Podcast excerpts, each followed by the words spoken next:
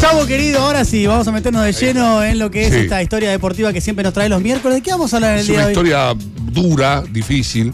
Viste que se habló bastante de Carlitos Tevez en los últimos días porque es es el nuevo técnico de Rosario Central. Increíble. Una cosa rara, a mí me sorprendió porque me acuerdo que cuando vino a Boca en 2015, él había firmado por cuatro años, de los cuales iba a usar tres para jugar y uno para sentarse al lado de Angelici y aprender cómo se conduce a Boca. Entonces pensé que le iba a dar más por el lado de la política. De la dirigencia. Una carrera más Riquelme, digamos. Exactamente, pero no. Se le dio por ser entrenador. eh, iba a ir con el Chaparretegui, finalmente no. Pero no voy, a hablar de Tevez o de lo que lo rodeó a Tevez. Yo escribí un libro sobre Tevez, en, sobre Tevez, no con Tevez ni para Tevez, sobre Tevez, en 2016. Y ahí encontré un personaje muy rico que Carlitos llamaba el Guacho Cabañas, que en realidad se llamaba Darío Coronel. Le decían el Guacho porque era un pendenciero y le decían Cabañas porque era paraguayo. Vivía en Fuerte Apache. Y siempre nos queda a todos la idea, me quedó a mí haciendo el libro, de que otro hubiese sido la vida de Carlitos Tevez, bastante parecida a de Guacho Cabañas, ya vamos a saber qué le pasó, eh, de no haber tenido la contención familiar que Carlitos tuvo. Ustedes saben, Carlitos, la mamá de Carlitos se llama Fabiana Martínez, el papá biológico de Carlitos murió antes de que Carlitos naciera, lo mató la policía. Eh, a los seis meses a Carlitos se le cayó encima una pava de agua hirviendo con ja- con jabón. Este, se llevó por delante un calentador en un descuido de la madre. Eh, yo no sé si los pibes saben lo que es un calentador. Me acuerdo mi abuela tenía un gran metal, era un calentador que se prendía con querosén. Y viste, tiene, todavía Carlitos tiene hoy Sí, una sí. cicatriz que nunca Sí. se, nunca se corrigió Del todo. estéticamente porque no quería parar, creo que le llevaba ocho meses sin poder jugar.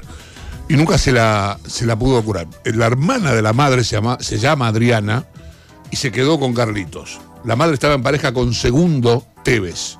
Carlitos se llamaba Carlitos Martínez, hasta que Carlitos decidió cambiarse el apellido por Tevez, que era el nombre de Segundo, murió hace poco. ¿Se acuerda que dijo no juego más porque no, mi hincha número uno y demás? Era sí. muy, y, y lo bien que hacía porque el padre lo salvó de tener una vida como la que tuvo este chico, del que vamos a hablar, que era el compañero de aventuras de Carlitos, que era el compañero de equipo de Carlitos, que era un jugador fantástico según todos los que lo vieron. Eh, y que jugaban, a él le decían el guacho y a Carlitos le decían el manchado, por lo que tenía, jugaban juntos en Fuerte Apache. Eh, lo primero que vamos a escuchar es a Carlitos Tevez justamente hablando del guacho Cabañas y de lo que Darío significaba para él. Era como mi hermano, ¿no? Eh, estábamos los dos de la misma edad, todo, compartíamos todo. ¿Cómo te puedo decir? Era es, es difícil a mí recordarlo de, de- de mala manera. Siempre lo recuerdo bien, con una sonrisa.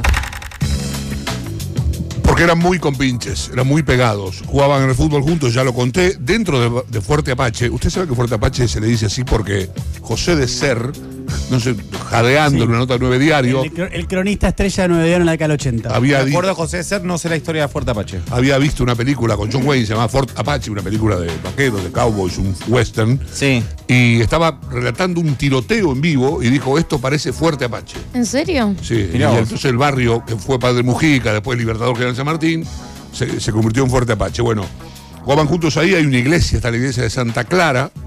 Después fueron a jugar al Club Villarreal, que queda en el barrio de Villarreal. Allí Pino Hernández, un ex win derecho de Vélez, llevó al Guacho y a Carlitos a probarse a Vélez. Primero a San Lorenzo. No quedaron, después fueron a Vélez y quedó el Guacho y Carlitos no. Y Guacho empezó a jugar en Vélez. Eh, jugaba de 8, era capitán, figura, era un jugador de ida y vuelta, de buen manejo de pelota, de buena técnica. Eh, pero en el barrio ya empezaba a caminar con una de las bandas más temibles que tenía Fuerte Apache, que eran los Backstreet Boys. Así se los llamaba. Eh, En lo No, que es no. como la banda de música, Era- exactamente. como los, eh, lo- los jóvenes que cantaban en la década del 90, ¿no? Principios del 90. Sí, eran feroces, salían a robar de, de caño, pero no lo llevaban a, al guacho. Eh, no, no lo llevaban a, a él porque no. Eh, porque, viste, más bien lo, lo protegían por un pibito. Había nacido en el 84, estamos hablando de, de mediados de la década del 90, tenía 12 años, ponele, Claro. que Carlitos. Era muy chico. Y además los tipos tenían el código, por llamarlo de algún modo, de no darle droga a los pibes. En esa época, el Poxirram y toda esa historia, los, en, en- en ese lugar era lo que, lo que hacía desastres con los chicos. Eh, vamos a escuchar a- al Tano Propato, que es. Tano Propato es un personaje con el que tuve la oportunidad de conversar en la estación de servicio que está, en un IPF que está en la, la- En la, en la Juan esquina. Justo ah, ok. y, y la General Paz. ah, por eso sí, eso te iba a Nos decir. encontramos ahí. Está de toque de, de, De Vélez, De está Vélez, cerca sí. de Vélez. Sí, Pero sí, Propato era un tipo que tenía una estanciera, que era una- una- un auto cuadrado, y ahí metía un montón de pibitos y lo llevaba a jugar al Boys. Entre ellos, al Guacho y a Carlitos. Eh, entonces, como todo el mundo hablaba en el Fuerte Apache, hablaba de fenómenos de Cabañas, le fui a preguntar a Propato, ¿cómo jugaba el Guacho Cabañas? Era el típico paraguayo con la fuerza y las ganas y con algo distinto que no tienen los paraguayos, que es el tacto y el dominio de pelota. Y no iba a llegar tampoco, porque tenía una concepción distinta de las cosas. Él era más para el reo del barrio que de, de arma cargar que otra cosa. Ahí estaba Tano, decía que no. Viste, todo el mundo dice, no, este era un fenómeno, era mejor que Tevez. Entonces me dice, no, no era mejor que Tevez. Digamos, siempre dice que el que no llegó es mejor que el que Sí, llegó. sí, eh, hay algo eh, de esa Claro. mitología en el fútbol argentino, ¿no? Exactamente, sí, y en algunas otras cosas también, Sí. pero en el fútbol es muy común. Como las Porque- mejores bandas nunca salieron de cemento, ¿viste? Sí, ¿cómo Claro, exactamente. Y después, por ejemplo, el negro Enrique era campeón del mundo, a propósito, hoy se cumple un aniversario, pero el mejor era Ramón. Ramón no salió del, del ascenso. Por eso digo, a veces se dicen estas cosas. Eh, robaba, había empezado a robar. A medida que fue creciendo, empezó a robar. Primero con cosas chicas. que ¿El- el amigo? El Guacho Cabañas. El Guacho Jugaba en. Vélez y tiraba la pelota a la calle y ahí estaban unos amigos de él esperándola para robarse la pelota. Robaba cadenitas. Después empezó a ¿Robaba a meter la los mano. compañeros o robaba afuera? No, robaba, robaba un poco para, porque ya había empezado a tomar droga, robaba para comprarse la droga y después hacía una especie de algo parecido a Robin Hood. Se robaba por el, le robaba plata de los bolsillos de los compañeros de Vélez y la repartía entre los compañeros de la villa, los de Fuerte Apache. Eh, cuando cayó preso por primera vez, que tuvo ahí un, conflicto muy serio, la madre y el hermano lo abandonaron, lo dejaron solo a su suerte con un tipo que vivía con la madre, con el padrastro, que había violencia familiar y demás. Por eso digo, el papá de Carlito, a Carlito lo protegía, lo metía en la habitación y Carlito siempre cuenta o contaba que desde su habitación escuchaba los tiros, escuchaba correr tiro, yo, pero Carlito estaba protegido. Este pibe no tuvo, no tuvo esa contención, pero seguía jugando muy bien al fútbol. Eh, en Vélez lo echaron, faltaba, los dirigentes lo fueron a buscar porque jugaba muy bien, faltaba, y ya después llegó un momento que ya no lo, no lo bancaron más. Carlitos trató de ayudarlo muchas veces, pero viste, re- recaía. Eh, estuvo a punto de volver a jugar, pidió ayuda y lo fue a ver al Tano Propato, que era el técnico de comunicaciones. Él mismo lo cuenta. Viene Cabañas. Le digo, ¿qué se llama? Y mira, Tano, el único que me puede salvar sos negro. Escuchame lo que te digo, esto es para los pibes estos que están acá. Vos, vos tenés otro nivel, ¿para qué vas a venir acá? ¿Querés que te lleve Argentino? Te llevo con Madoni, te llevo a donde vos quieras.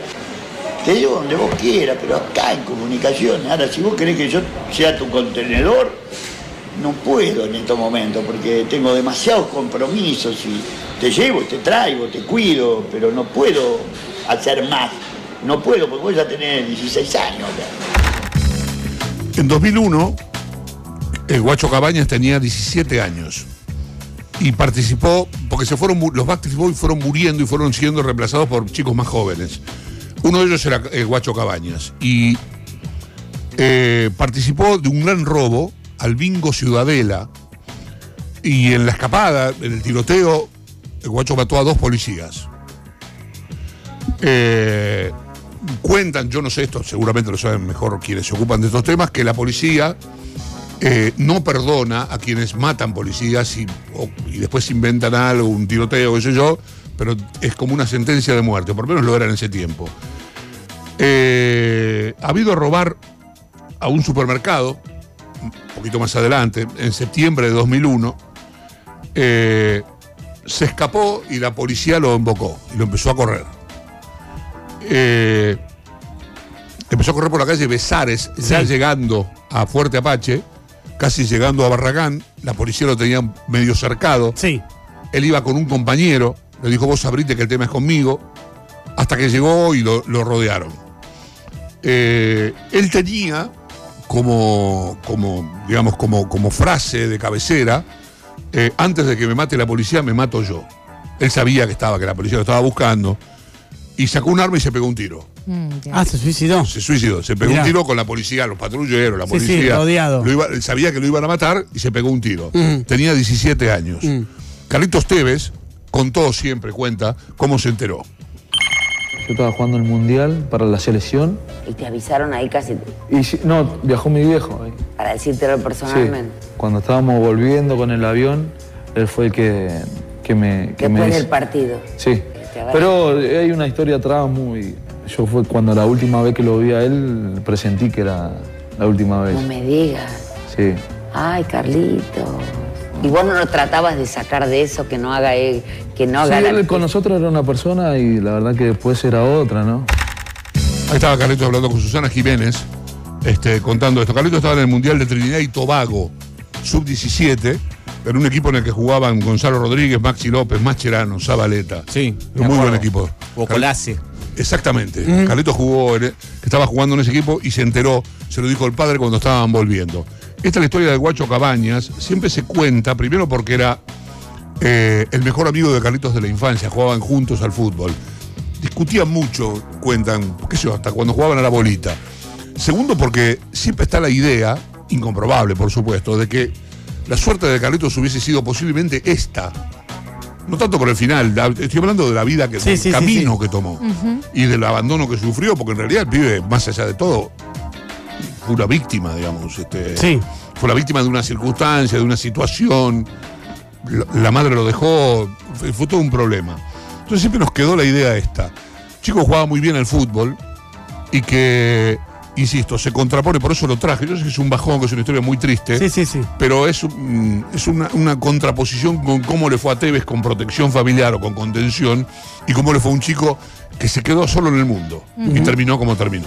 Chavito, gracias por esta historia. Eh, un abrazo, Abrazo grande. para todos. Nos vemos el miércoles que viene vuelta. Sí, voy a ver si puedo traer un poquito algo más arriba, pero no Sí. quería perder esta historia porque, No, pero está buenísima Está igual es, igual. historia. este, Está es buenísima. una historia conocida a medias y, y que, y que realmente fue eh, me conmovió mucho cuando la, la conocí. Excelente, Chavito, gracias por la historia. Hasta ¿eh? luego. Un placer.